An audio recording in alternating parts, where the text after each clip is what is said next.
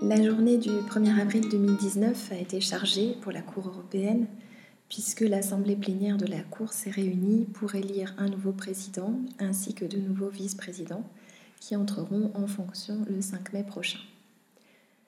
En effet, le mandat de l'actuel président, le juge Raimondi, arrive à échéance après neuf années et c'est le juge Sicilianos, actuel vice-président de la Cour, qui prendra sa succession pour une année seulement, puisque son mandat s'achève en 2020.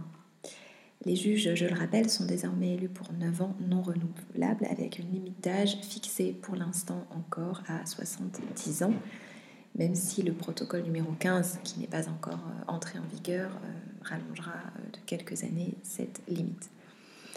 L'Assemblée parlementaire devra donc rapidement choisir à nouveau un président, et c'est un exercice assez répété ces derniers temps, puisque l'actuel président vient en réalité d'être élu à l'automne dernier, mais avec le, jeu des mandats, euh, cette élection à la présidence doit être renouvelée.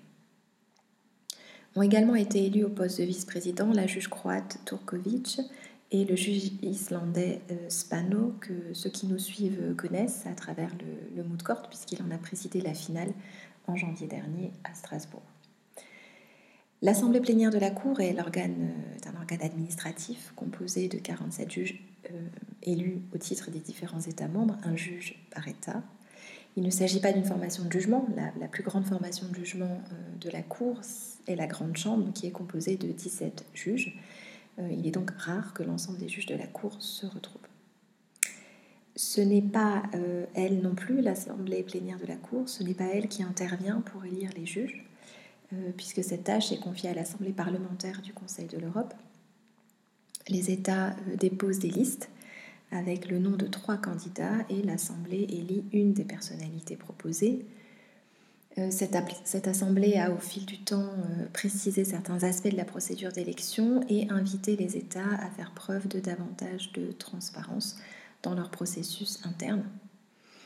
La France euh, est un exemple intéressant puisqu'elle a lancé en janvier dernier la campagne de candidature pour le prochain juge, en remplacement du juge actuel, le juge Potowski, dont le mandat s'achève en janvier 2020. Euh, la France a pris note de ces éléments dans la fiche de poste qui est disponible sur le site diplomatie.gouv.fr pour les curieux. Et cette fiche de poste, qui est une fiche de poste euh, classique, indique plusieurs éléments. Elle indique que le candidat doit pouvoir faire au moins la moitié du mandat avant d'atteindre l'âge de 70 ans, c'est une des recommandations de l'Assemblée parlementaire, doit avoir un niveau d'anglais satisfaisant, c'est aussi en réalité une exigence euh, de, l'Assemblée parlementaire, puisqu'il y a deux langues officielles du Conseil de l'Europe, le français et l'anglais. Et les Français ont parfois tendance à penser que l'une seule, la maîtrise d'une seule langue suffit, euh, ce qui n'est euh, pas le cas, euh, mais la fiche de poste précise quand même, une petite note qui indique que c'est en particulier au moment de l'entretien que la maîtrise de l'anglais est importante, puisque euh, ensuite, une fois qu'on est amené à travailler au sein du Conseil de l'Europe, il y a une interprétation dans les deux langues officielles. Euh, par contre, dans l'entretien devant l'Assemblée parlementaire, il faut pouvoir démontrer une capacité à comprendre les deux langues officielles. Peut-être qu'après, on a le droit d'en oublier une. Autre élément, euh, la fiche de poste nous indique que les, candidatures seront présentées à un comité de sélection ad hoc composé de différentes euh, personnalités euh, éminentes, dont l'actuel représentant du gouvernement français devant la Cour, qui ne devrait donc pas être candidat au poste de juge, contrairement à ce qu'on a déjà pu voir se produire pour d'autres pays où l'agent du gouvernement devenait ensuite juge à la Cour. La liste de cinq noms sélectionnés par le comité sera réduite à trois par le gouvernement qui la déposera euh, à l'Assemblée parlementaire.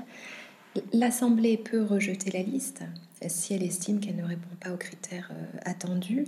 En particulier, on a déjà vu des, refus de liste euh, qui ne contenaient pas des personnalités des deux sexes.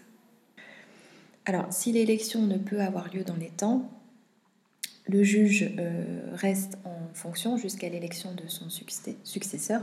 Je parle euh, d'une histoire euh, réalisée, puisque c'est ce qui s'est notamment passé avec l'élection du juge albanais qui a tardé et qui et donc le, juge Bianco est resté en fonction après la fin officielle de son mandat de 9 ans jusqu'en janvier dernier, jusqu'au moment où un successeur a pu lui être trouvé.